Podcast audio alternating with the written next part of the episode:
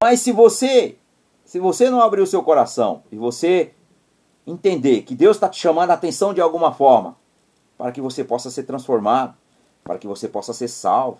Porque o que acontece? Se a mensagem não for pregada com verdade, eu estou enganando a você e estou enganando a mim mesmo. Então eu não quero isso para mim e com certeza eu não quero para você. Portanto, a mensagem é o que está aqui na Bíblia. Eu não sou um ser perfeito, primeiramente, mas a mensagem de Jesus ela é bem clara. Aquele que é digno de mim, toma sua cruz e siga-me. Jesus está dizendo que você precisa o que? Renunciar. Você precisa todos os dias estar renunciando algo que não que não agrada a Deus. Talvez te agrade, talvez muitas vezes tem coisas que nós estamos fazendo, estamos achando, né? A palavra de Deus diz que o, o homem, né? Ou seja, ele faz muitos planos, o homem é ele aos seus olhos, aparentemente ele está correto, mas aos olhos de Deus, nós estamos vivendo muitas vezes o um engano, meus amados. E isso não vai fazer nada na nossa vida, não vai somar em nada na no, nas nossas vidas, que nós verdadeiramente possamos realmente se, ser edificado em alguma forma e ajudar a vida de pessoas também, que muitas vezes estão aprisionadas. Portanto, a mensagem aqui do rico e o Lázaro é uma mensagem de confrontamento para todos nós. Por quê? Jesus fala de um homem mendigo, que é Lázaro, e fala de um homem rico. Esse homem rico, ele vivia na sua mordomia. Mordomia. Quero deixar bem claro que a Bíblia deixa bem claro que não tem nem nada contra com aqueles que são abençoados por Deus, que é o próprio Deus que abençoa com toda a sorte de bênção, como todos nós devemos ser, que a palavra de Deus diz que nós somos mais do que vencedores, e a palavra de Deus também diz claramente. Jesus disse no João 10, 10, eu vim para que você tenha vida e tenha vida em abundância. Mas o que Jesus está querendo dizer? Através dessa história do rico e o Lázaro. O que, que Jesus está querendo contar para mim e para você? Que aquele homem, o rico, ele era um homem bem sucedido ele tinha do bom e do melhor, mas nunca ele tirou um tempinho para ter comunhão com Deus e conhecer a verdade, ser liberto e ser salvo. E o mendigo era um homem que vivia sempre próximo ali da casa do rico, porque sabia que o rico jogava as migalhas, né? E ele sobrevivia das próprias migalhas do rico. No caso, Lázaro sobrevivia dessas migalhas. Só que chegou um dia, Jesus contando para nós aqui, no Evangelho de Lucas, no capítulo 16, do verso 19 ao 31. Chegou um dia que o Lázaro morreu. E os anjos do Senhor levaram Lázaro até o seio de Abraão. Ou seja, antes da cruz, antes de Jesus vir ao mundo, as pessoas morriam e elas iam para o seio de Abraão, né, para os artes, ficavam lá aguardando até o dia do julgamento, está em Apocalipse 20, no trono branco.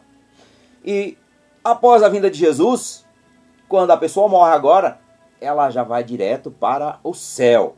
Então, não é mais como antes da vinda de Cristo. Portanto, Cristo ele fez o que? Ele rasgou o véu. Portanto, agora aquele que morre parte para a glória, como diz aqui a Bíblia.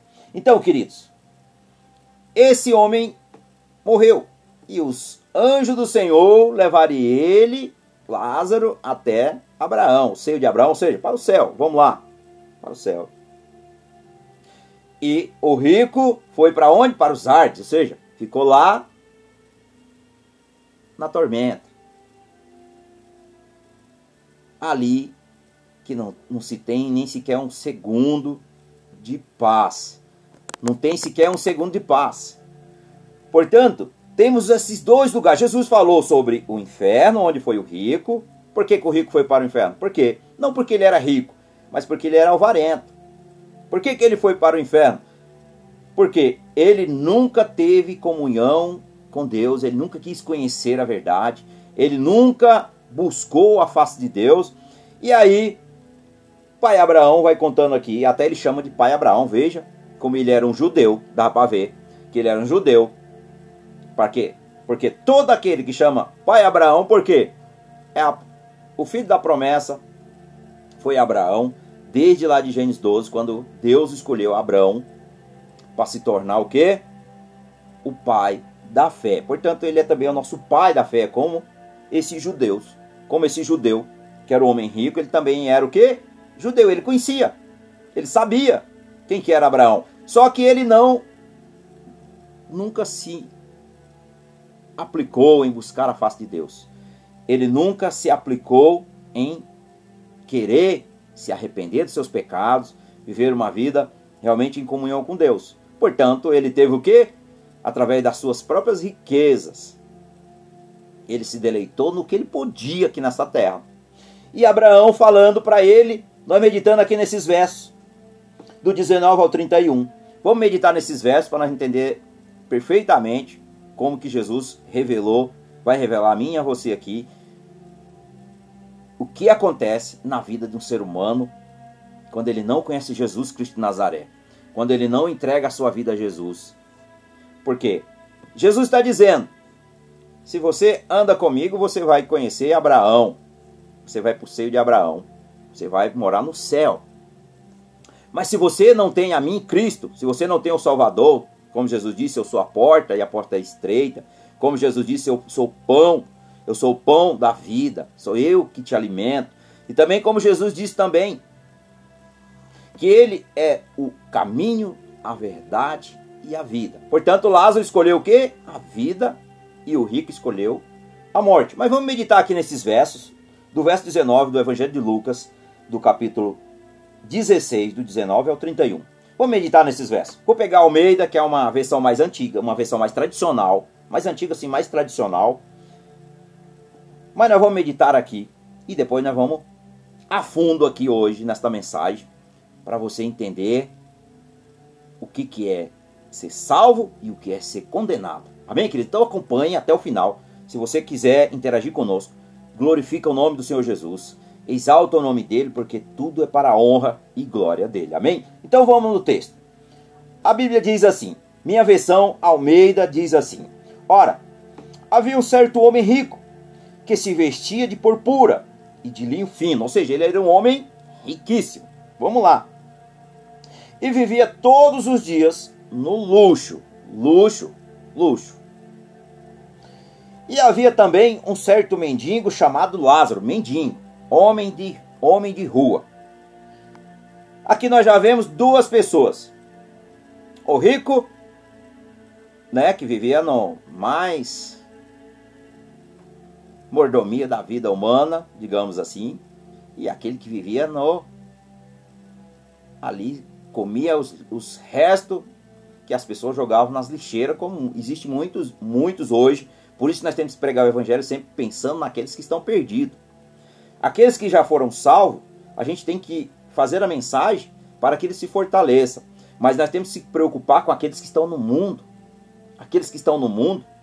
Porque o quão triste é quando você medita, quando eu medito aqui nessa mensagem, eu fico refletindo como é doloroso quando a pessoa vive sem Jesus, quando a pessoa vive no mundo, quando ela vive nas trevas.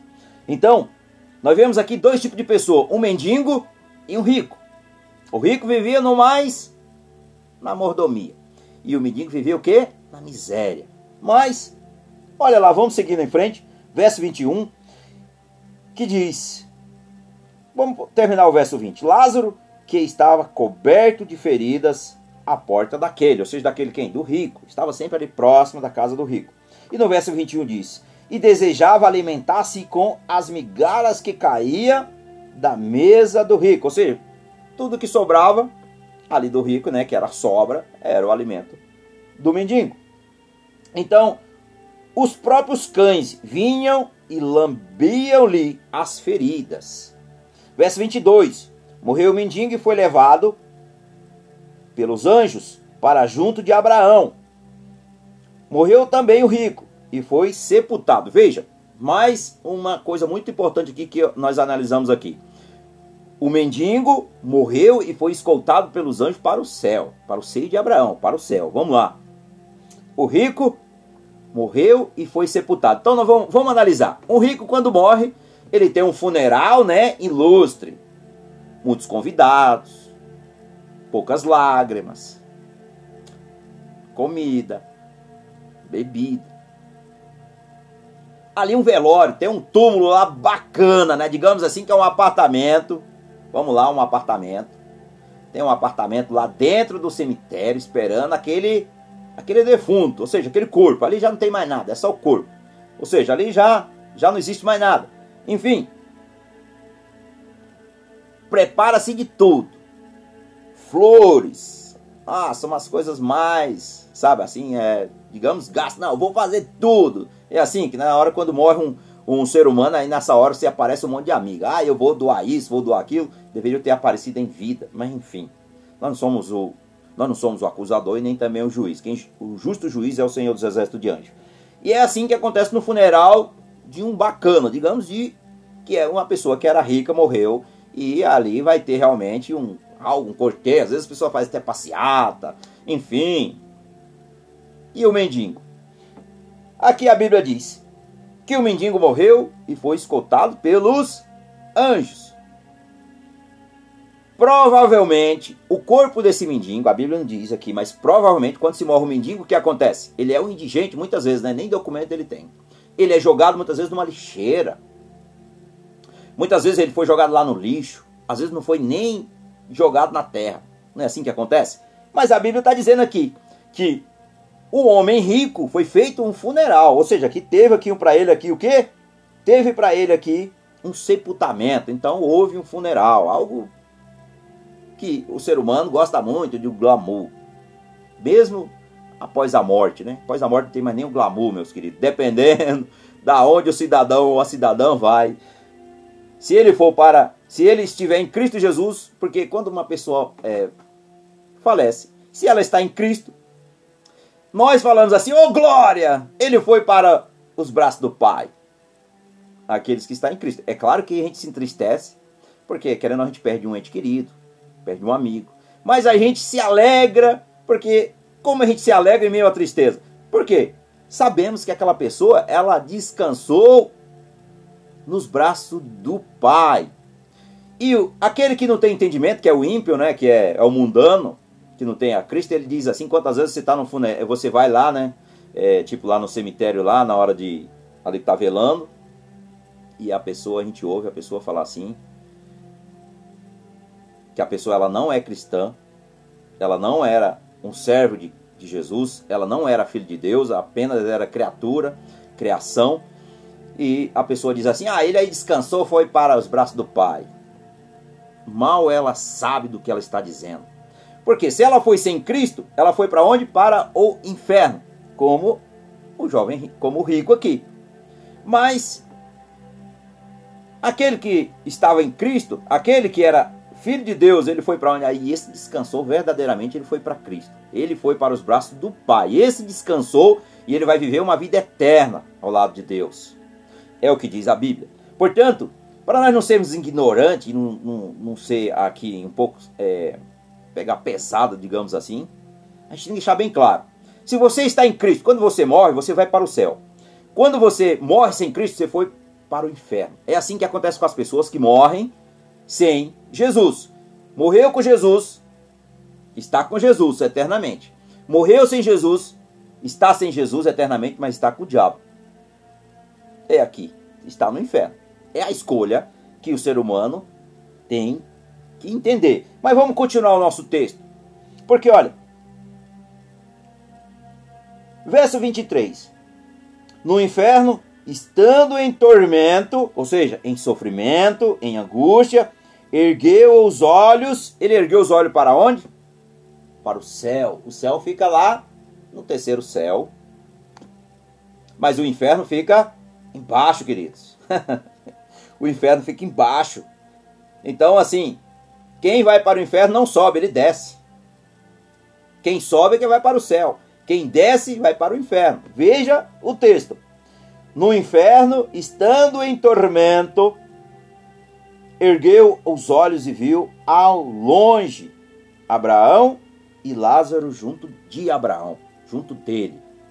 Então nós vemos aqui que lá do inferno, o mais triste quando eu vejo aqui esse texto, é que a pessoa quando ela está no inferno, como diz aqui a Bíblia, ela consegue enxergar não que seja próximo, porque existe um abismo aqui, aqui mais na frente do texto vai, vai deixar bem claro para nós que existe uma, uma divisão que não tem como quem está no céu e no inferno, e quem está no céu e quem está no inferno e no céu. Ou seja, vice-versa. Quem está no céu não pode ficar indo lá, não. Já era. Chegou lá, você não tem como sair de lá.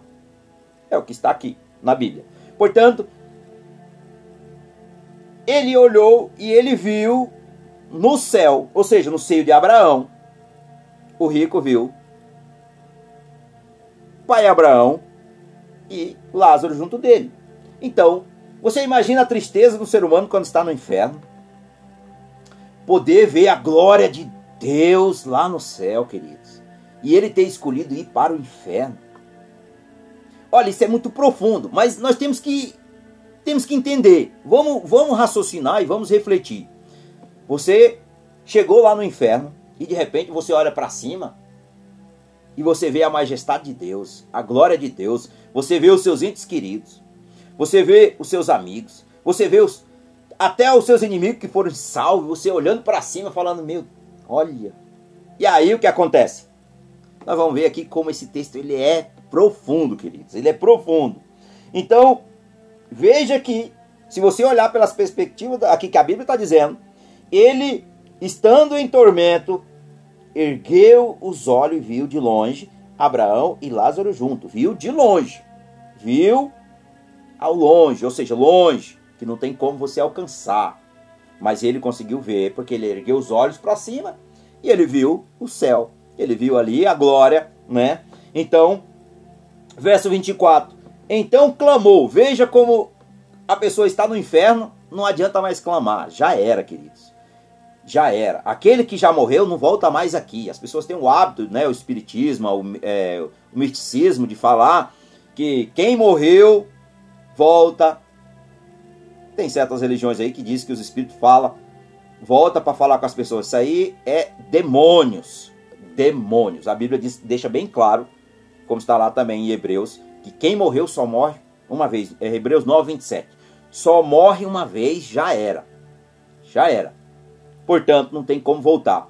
Mas algumas religiões, no caso o espiritismo, é o misticismo que faz, é, e outras religiões, até nos ocultismo, né, de muita nada contra, cada um segue o que quiser, enfim, religião é religião, não vai salvar ninguém mesmo, mas não devemos se enganar, devemos conhecer a verdade que está aqui na Bíblia. Portanto, queridos, deixa bem claro no texto. Então clamou, pai Abraão, ele clamou, vejo morto, o rico lá no inferno clamando, pai Abraão. Nessa hora ele se lembrou, ele era um judeu.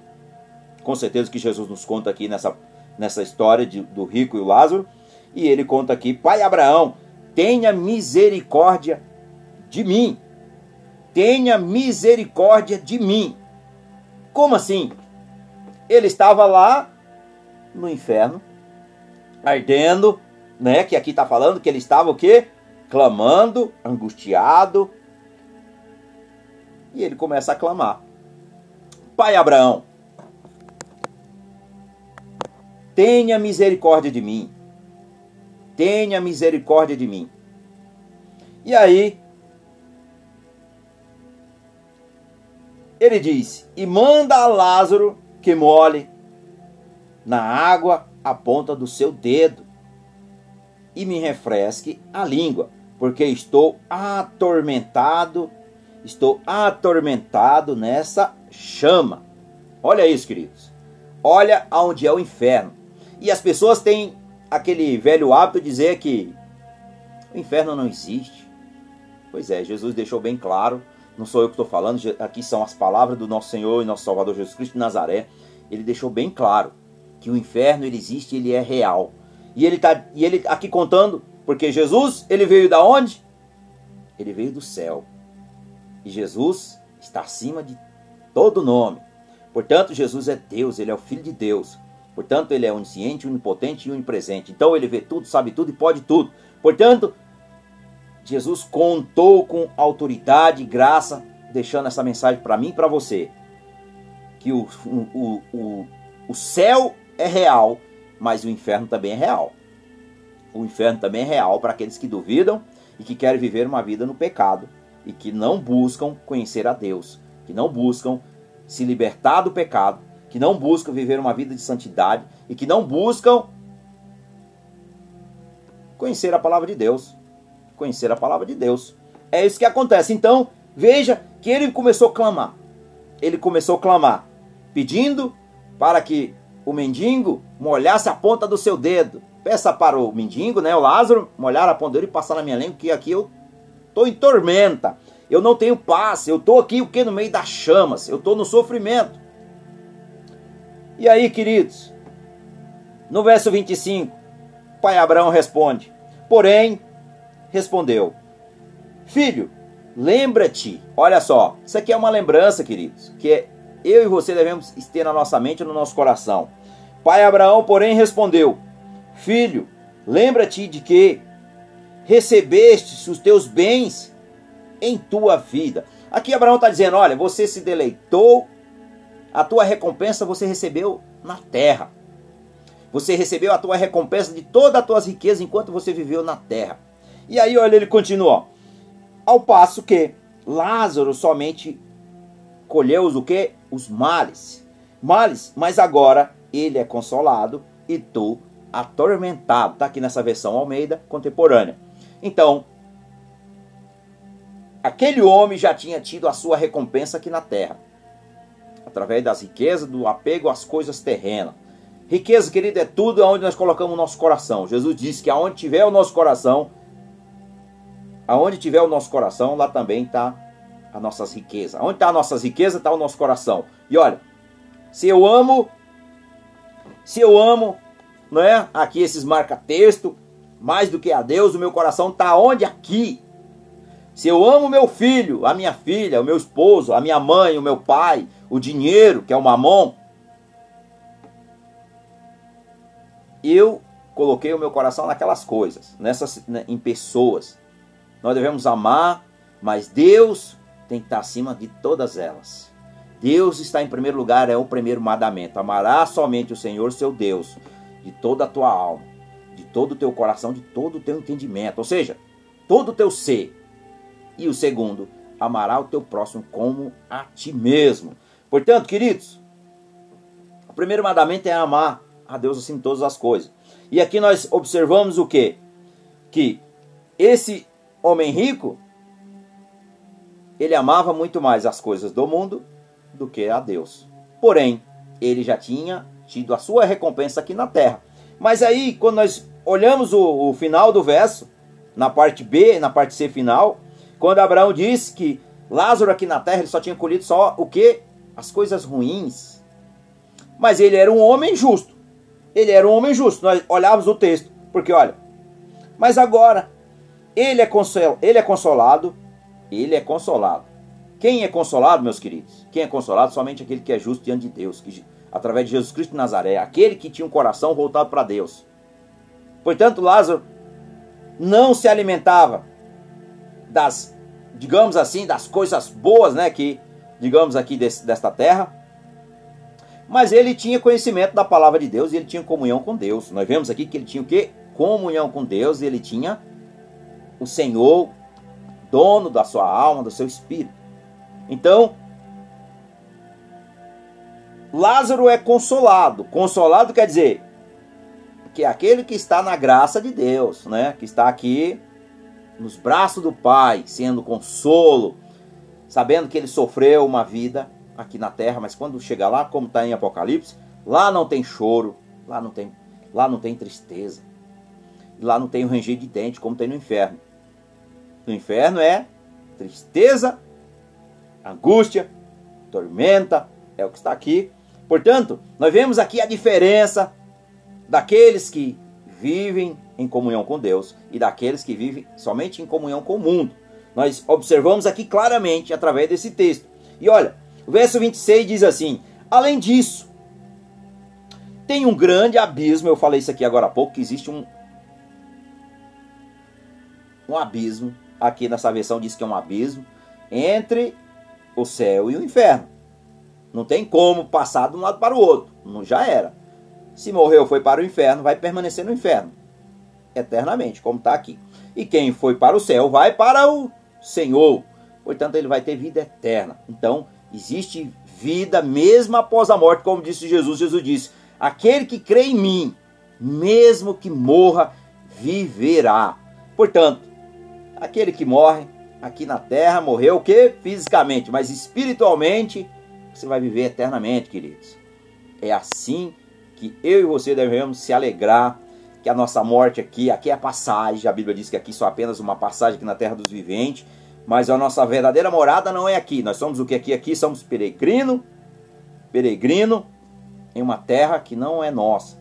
Mas a nossa verdadeira morada é na Nova Jerusalém, a nova, a nova terra, novos céus, que Deus preparou para nós. Jesus disse: Vou para casa de meu pai e lá vou preparar um lugar para vocês. Portanto, se eu estou com Cristo, com Cristo nós venceremos. Se nós estamos com Cristo, com Cristo nós reinaremos. Se nós estamos com Cristo, nós também participaremos da sua glória. Se nós estamos com Cristo, seremos eternos. Portanto, meus amados, essa é a vontade de Deus para todo ser humano. Para todo ser humano, que todos venham a ter o arrependimento e que todos sejam salvos. Essa é a vontade de Deus.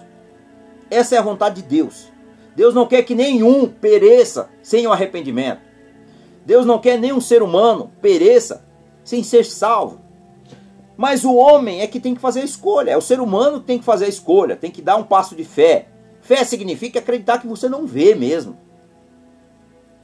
Você não vê, mas é a certeza que nos aguarda de uma vida eterna. É a certeza. Hebreus 11, 1. Vou meditar nesse texto aqui. Hebreus, capítulo 11. Obrigado, Espírito Santo. O Senhor é lindo.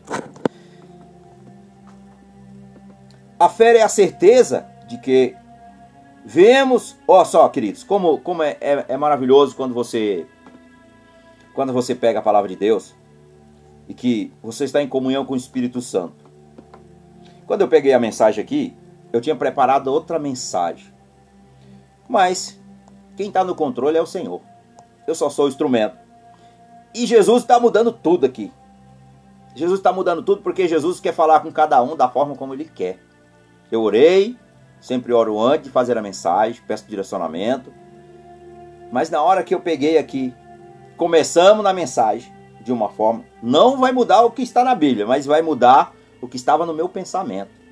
Portanto, o meu pensamento era fazer de uma forma, mas Jesus está me dizendo aqui, o Espírito Santo está me dizendo que é desta maneira.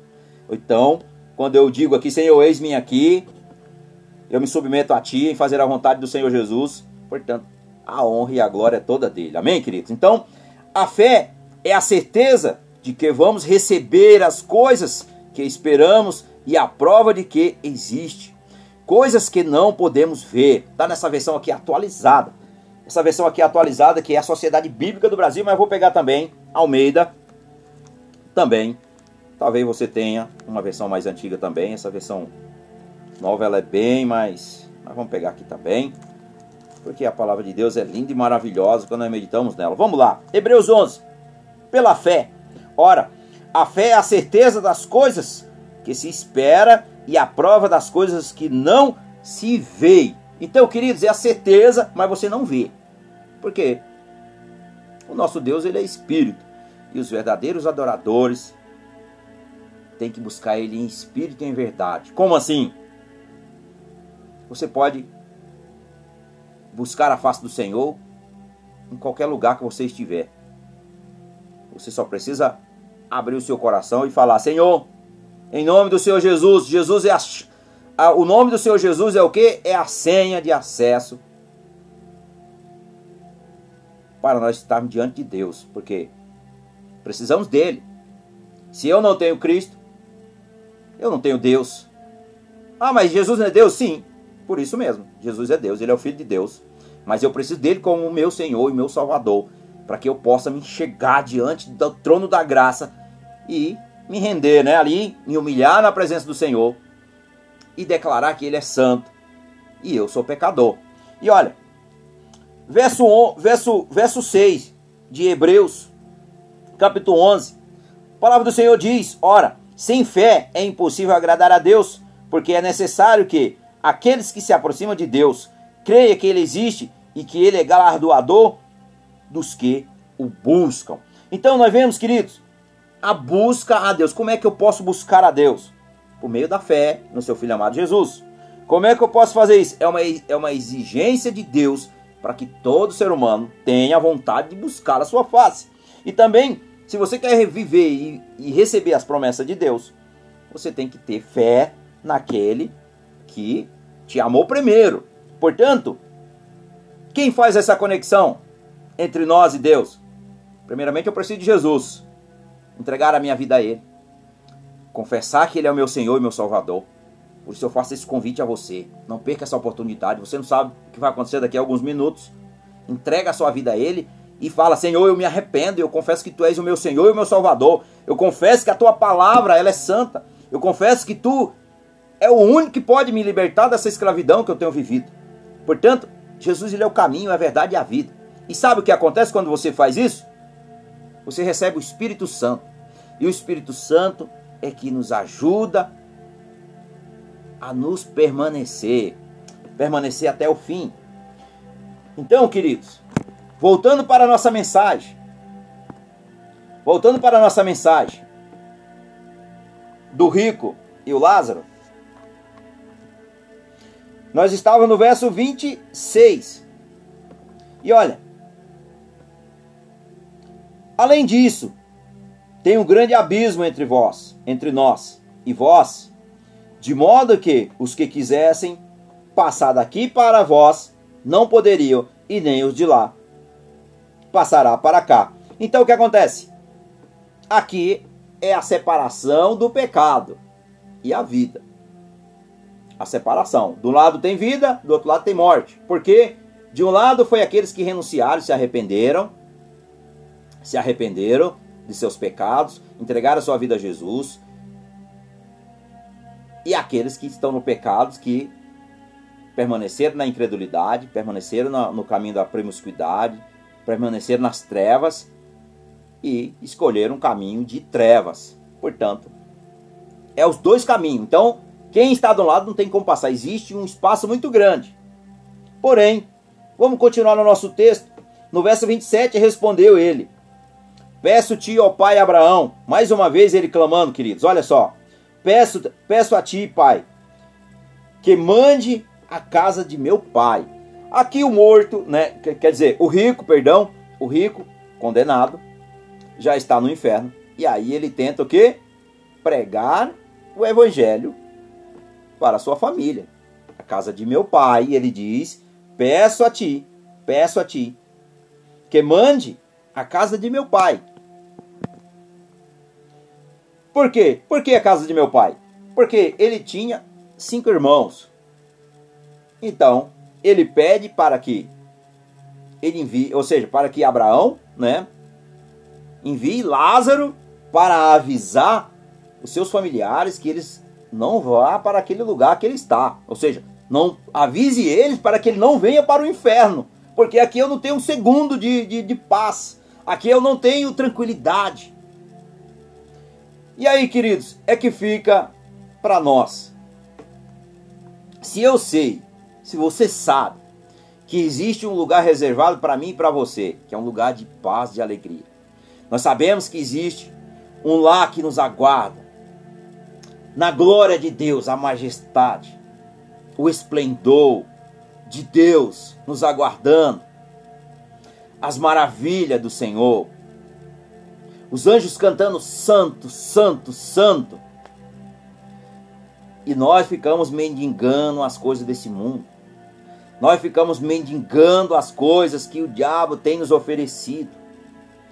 Tentando nos preencher com as coisas desse mundo.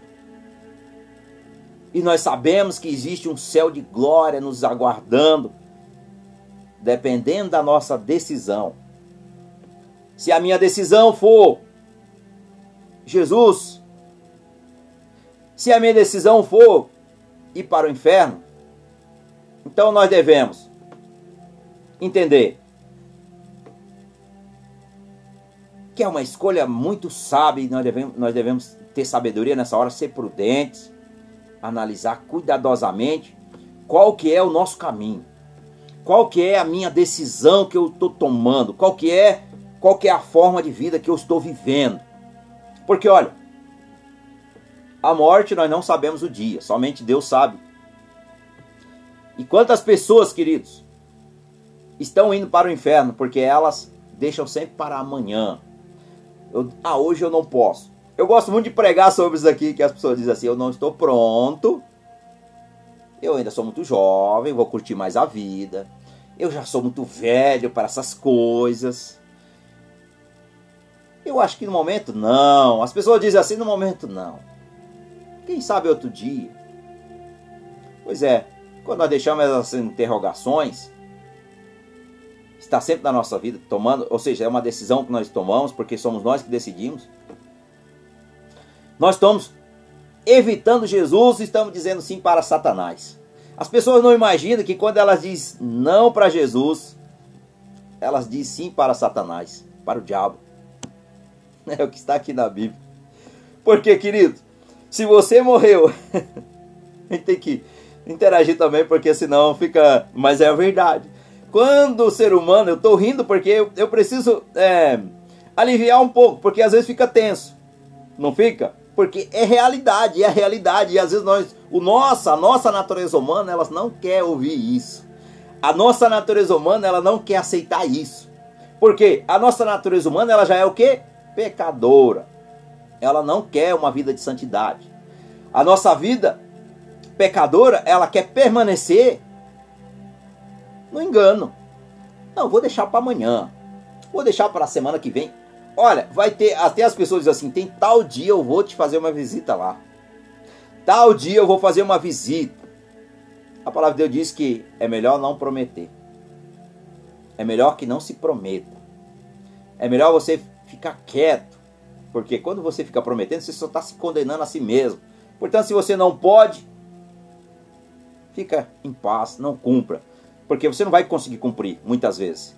Mas, se você quiser profetizar, eu vou me libertar em nome de Jesus. Hoje talvez eu não posso, mas o Senhor Jesus conhece o meu coração e eu já entrego a minha vida a Ele. Talvez eu não consiga ir, estar em comunhão com os irmãos, congregando com os irmãos. Talvez eu não tenha força para isso, mas seja verdadeiro, porque Jesus ele vai te ajudar.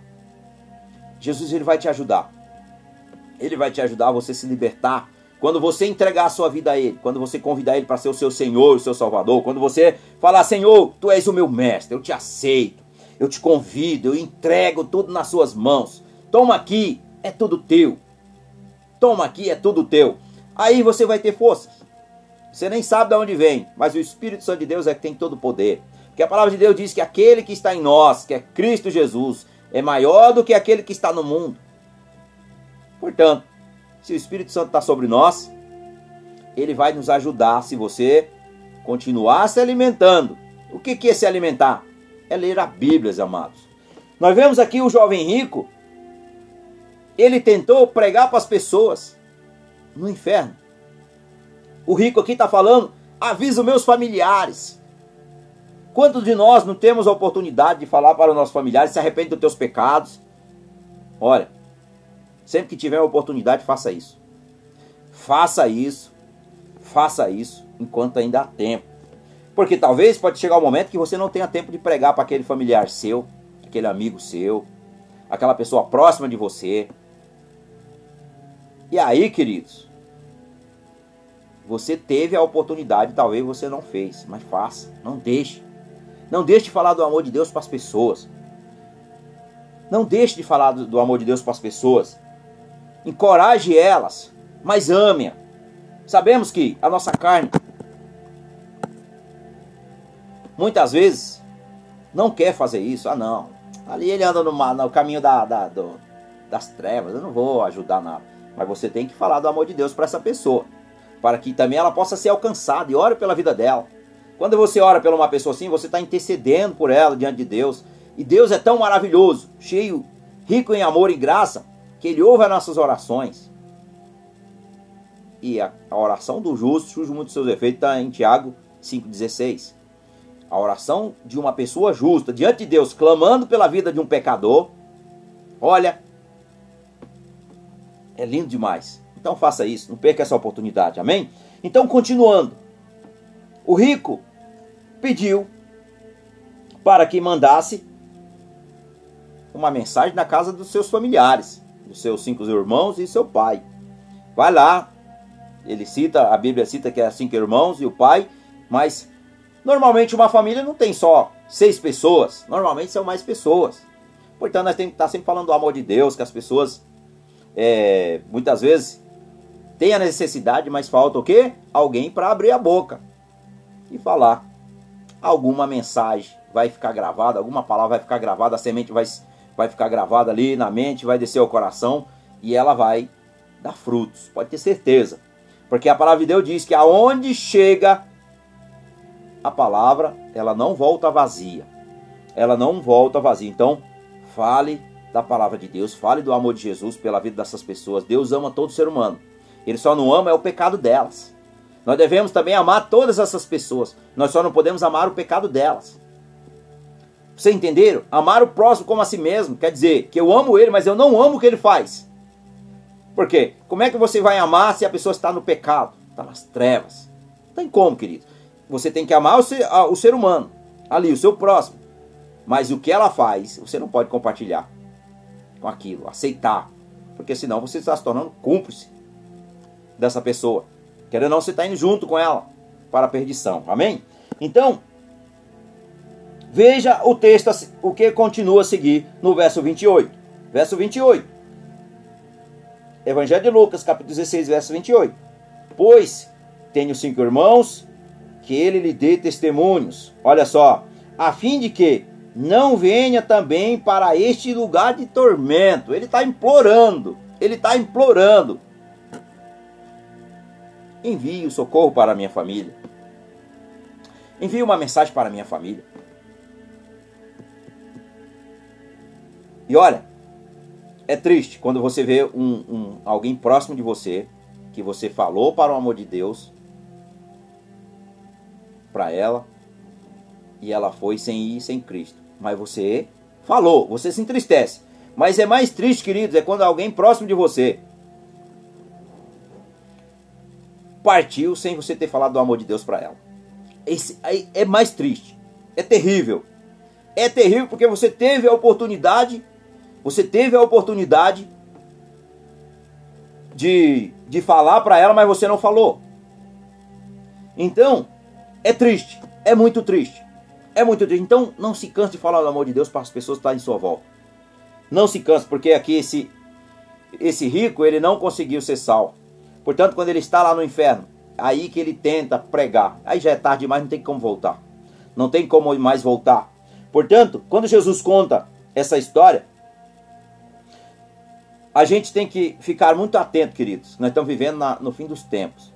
Nós estamos no fim dos tempos. Jesus está às portas. Veja o que está acontecendo no planeta. Eu estou olhando aqui na janela aqui hoje. Aqui está uma névoa, assim, está tudo esbranquiçado aqui na região de casa aqui. Tá assim, sabe, aquele... Aí você vê furacão, você vê aí guerras aí, você vê aí a, a imoralidade, a maldade, as pessoas não estão nem aí mais para as pessoas, estão querendo é, de todas as formas, estão matando cristãos aí por tudo que é lugar, os cristãos são perseguidos, enfim, tudo que Jesus deixou escrito através das suas, das, dos seus evangelhos, da sua palavra, o que Deus deixou escrito em toda a Bíblia, está se cumprindo todo dia, portanto, fiquem vigilantes e se arrependam, que o reino dos céus está próximo. Convertei vós a seus maus caminhos, entregai a vida a Cristo entrega tudo mesmo. Não fica só entregando 99 não, porque as pessoas têm mania de falar, ah, vou deixar um pouquinho pé no mundo. Um pouquinho no mundo ali, o desejo do mundo. Não seja como o povo hebreu. Quantos de nós já vivemos isso, né? Em algum momento da nossa vida, de querer voltar lá atrás, querer ir lá atrás. Cuidado, essa sede aí do mundo pode matar. Jesus diz no Evangelho de João, capítulo 7, verso 37, todo aquele que tiver sede, venha a mim e bebam. Venham a mim e bebam. Venham a mim e bebam. Sacia a sua sede. a fonte de águas vivas. No último dia da festa, era o mais importante. Naquele dia, Jesus se pôs de pé e disse bem alto. Verso 38 agora. Como diz as Escrituras Sagradas: Rio de águas vivas vão jorrar do coração de quem crê em mim. 39. Jesus está falando a respeito do Espírito Santo, que aqueles que criam nele vão receber. Portanto, se você quer ser cheio do amor de Deus, cheio da glória de Deus e quer ser salvo, convide Jesus para a sua vida. Convide ele para ser o seu Senhor. Convide ele para ser o seu Salvador. Porque todo aquele que é pecador precisa de um advogado diante de Deus. Precisa do acesso para chegar ao Pai. Precisa do Mestre para seguir os seus ensinamentos. Portanto, Jesus é bem claro quando ele diz nas suas, palavras, nas suas parábolas, são muitas, são muitas. Ele dá bons exemplos, mas aqui ele citou o nome de duas pessoas. Ele citou o nome de um, o mendigo Lázaro, e ele citou o nome de um homem rico. Ele deixou aqui, mas principalmente ele falou Lázaro, colocou Lázaro, que era um homem que não tinha nada nesta terra, mas ele foi salvo. E aí, quando nós chegamos aqui, queridos, no verso 29, no verso 29, olha aqui, olha aqui, preste bem atenção agora nesse versículo, Lucas, Evangelho de Lucas, capítulo 16, verso 29. Disse-lhe, disse-lhe, Abraão, eles têm Moisés, que era a lei de Moisés, que era a Torá, que era, e os profetas. Então, ouça-nos. Sabe o que, que aqui Abraão está dizendo? Olha, o seu pai, os seus irmãos, eles têm a Bíblia. Dizendo para nós aqui. Lá era a Torá. A Torá, os cinco livros de Moisés, a Torá, e também o livro dos profetas, que é os judeus, eles, né, é assim que eles... Mas para nós aqui é a Bíblia Sagrada, 66 livros. Então, queridos, 39 e 27. Então, ó, são 66. No velho e no novo. 66, 27 e 39. Então, nós temos a Bíblia Sagrada. E o que nos dá a salvação é todo aquele que medita na palavra, como o Senhor deu a Josué, medita nesta palavra dia e noite. Não se desvia nem para a esquerda e nem para a direita. Medita nesta palavra medita nesta palavra. Portanto, a maioria das pessoas não são salvas porque elas nunca leram a Bíblia Sagrada. E eu digo que às vezes as pessoas dizem assim: ah, mas eu leio tanto a Bíblia. E tem muitas pessoas que ainda continuam cegadas, porque elas leem a Bíblia como um livro intelectual, como um livro histórico. Mas a Bíblia é a palavra de Deus. Portanto, quando você lê a palavra de Deus, você tem que fazer oração, pedir discernimento, pedir sabedoria, para que você lê lá o livro de Provérbios, que você vai ver o que Deus faz nas nossas vidas, a transformação. Portanto, Deus não dá só uma vida eterna, Ele dá uma vida de, com toda sorte de bênção, com toda sorte de bênção. Então, todos aqueles que nunca leram a Bíblia, é bom que você comece a ler. Mas quando você for ler, não leia como você pega aí um livro aí, vamos lá, de um escritor famoso, vamos lá, Augusto Cury, né? Vamos lá, pega aí, do John Believer, vamos lá. Pegando livros aí, eu estou falando de alguns escritores aí que são conhecidos mundialmente. Portanto, não leia como o livro dele. E até quando eu vou ler esses livros, eu peço discernimento. Senhor, me dá sabedoria. Para que eu possa discernir se isso vai edificar a minha vida ou não. Portanto, peça sabedoria ao Senhor que ele tem para dar. Tiago 1,5 tem para todo aquele que pede. Portanto, queridos, Deus dá sabedoria para quem realmente pedir. Peça que ele dá sem medidas. Sem medidas. É assim que Deus faz. Portanto, a Bíblia Sagrada é ela que abre os olhos, ou seja, ela é lâmpada para os meus pés, mas ela é luz para os meus caminhos. Então, quando você medita na Bíblia Sagrada, quando você medita na palavra de Deus, quando você está em comunhão com os irmãos, E às vezes nós estamos tão acostumados na comunhão com os irmãos que nós se esquecemos, querido, daqueles que estão no mundo. Nós nos preocupamos porque aqueles que estão em comunhão com os irmãos, nós estamos o que ali todos na mesma fé, no mesmo propósito, buscando a face do Senhor, se fortalecendo. Mas aqueles que estão no mundo, às vezes nós se esquecemos dele.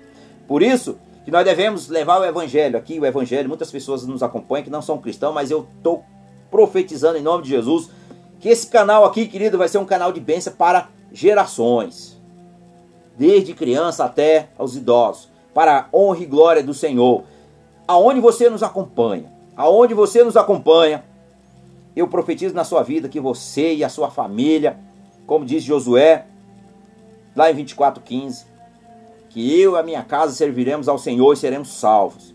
Como foi aquele carcereiro quando Paulo e Silas estavam numa prisão, está lá em Atos dos Apóstolos.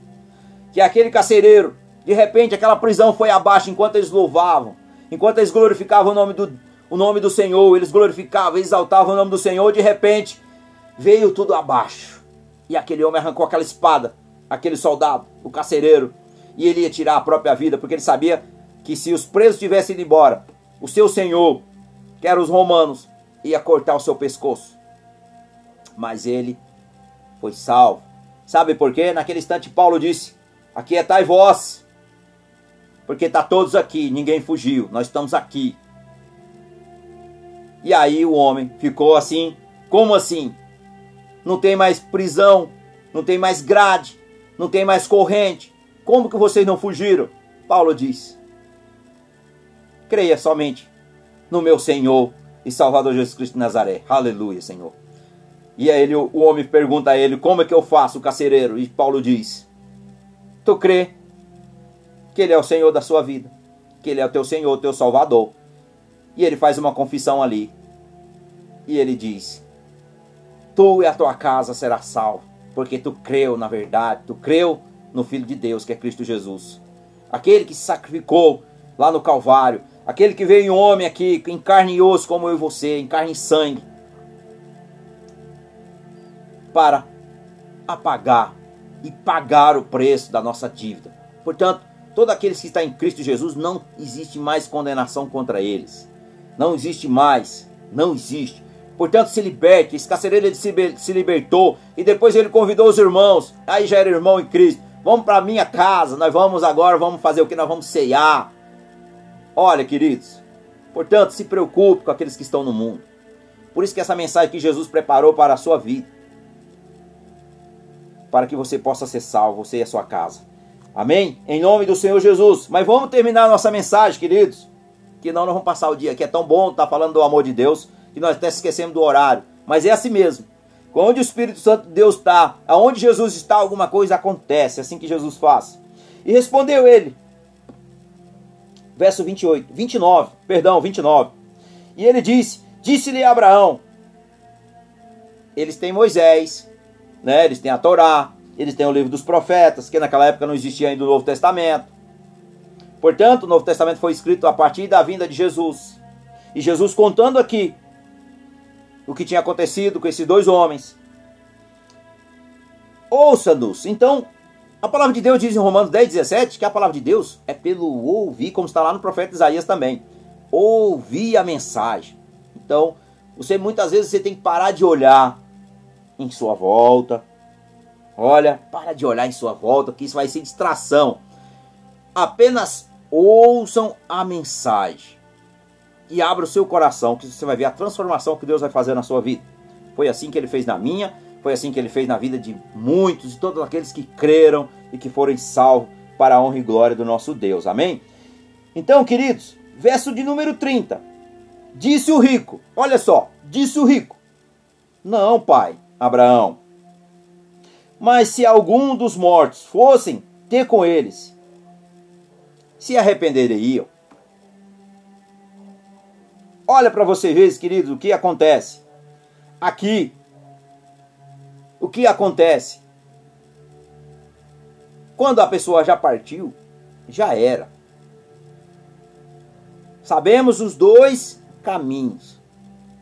Os dois caminhos. Então, nós vemos claramente a curiosidade dele, do rico,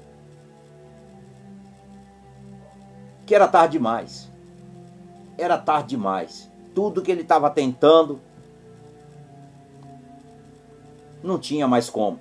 Porque não, não teria como ele avisar os seus parentes. Não, não tinha como ele salvar aquelas pessoas. Não tinha como mais essas pessoas serem alcançadas. Somente se essas pessoas meditassem na palavra. Talvez, né, que muitas vezes a pessoa perde um parente próximo, alguém próximo. Aí que ela vai buscar a presença de Deus, ela começa, às vezes ela vai ser salva através da vida daquele que partiu. Acontece muito isso, acontece. Portanto, queridos, para nós fecharmos essa mensagem, verso de número 31. Respondeu Abraão: Se não ouvem a Moisés e aos profetas, tão pouco acreditarão, ainda que algum dos mortos voltem à vida. Então, assim, resumindo, se você não crê na Bíblia, você não vai crer em mais nada. Se você não crê na palavra de Deus, que é a palavra santa do Senhor, você não crê em ninguém. Em ninguém.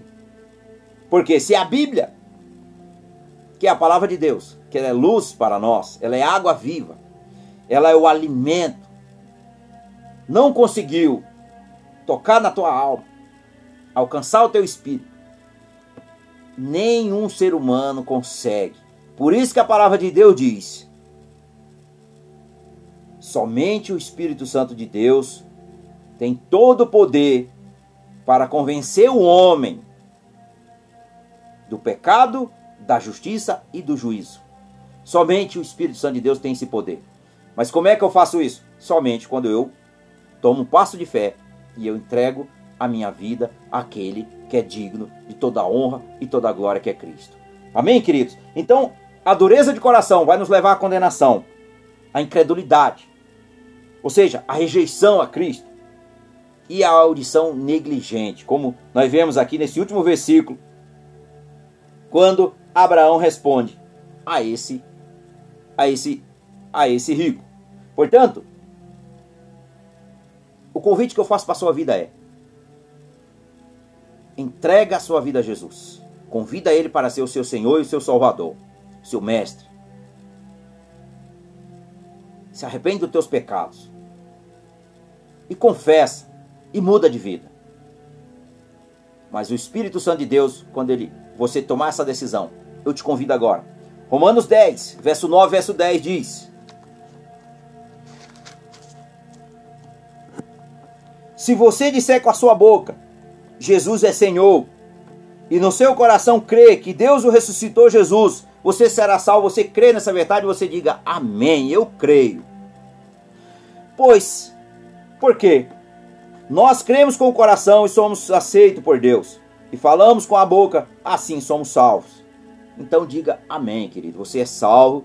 Então agora, você procura uma igreja evangélica, uma igreja que prega o evangelho de Jesus, seja lá qual placa que for que prega o Evangelho de Jesus, se é na, enfim, na Universal, se é na Deus é Amor, se é na ID, os irmãos lá em São Paulo, tá até Arroz, um abraço, um grande abraço, que o Senhor abençoe nossos, nossos, os meus antigos pastores lá, o pastor Rafael, a pastora Carolina, aí de Atibaia, queridos, quer visitar, visita lá também o ID lá também, Rua Caetetuba, no Caetetuba, Rua Califórnia número 74, visita lá também, Visita lá a pastora Tatiane, pastor Cláudio, que o Senhor abençoe a todos os irmãos. Visita também, queridos. Aqui nós temos em Bragança Paulista duas sedes, duas unidades da família de da Graça. Nós temos deputado Vigílio de Carvalho, número 400. Visite lá o pastor Marcos, pastor Divaldo. Grande abraço, pastor Divaldo, pastor Marcos. A todos os irmãos que nos congregaram lá junto lá. Um abraço a todos eles. Quer também visitar a sede também da família de Baixo da Graça? É, rodovia Capital Barduíno, número 6000, saída para Socorro, aqui Bragança, saída de Bragança Socorro, número 6000. Visite lá também, Pastor Rogério, Pastor Josué Gonçalves, também Pastor Luiz, Pastor Luizinho. Bem, são muitos lá, então que o Senhor abençoe a todos os irmãos, todos aqueles que são irmãos em Cristo. Quer visitar qualquer outra denominação, queridos? Ore e peça direcionamento do Senhor e vai para a casa do Senhor. Vai adorar o Senhor, leva seus filhos, leva seus pais, leva os seus irmãos, leva os seus amigos, convida os seus vizinhos. É assim, queridos, que nós devemos tentar salvar a todos. Nós não conseguiremos, mas nós devemos falar do amor de Deus para as pessoas. É isso que você deve fazer. Então, aonde quer que você se encontre, procura uma igreja evangélica mais próxima. Vai se encher até transbordar do Espírito Santo de Deus. Amém? Glória a Deus. Então vamos orar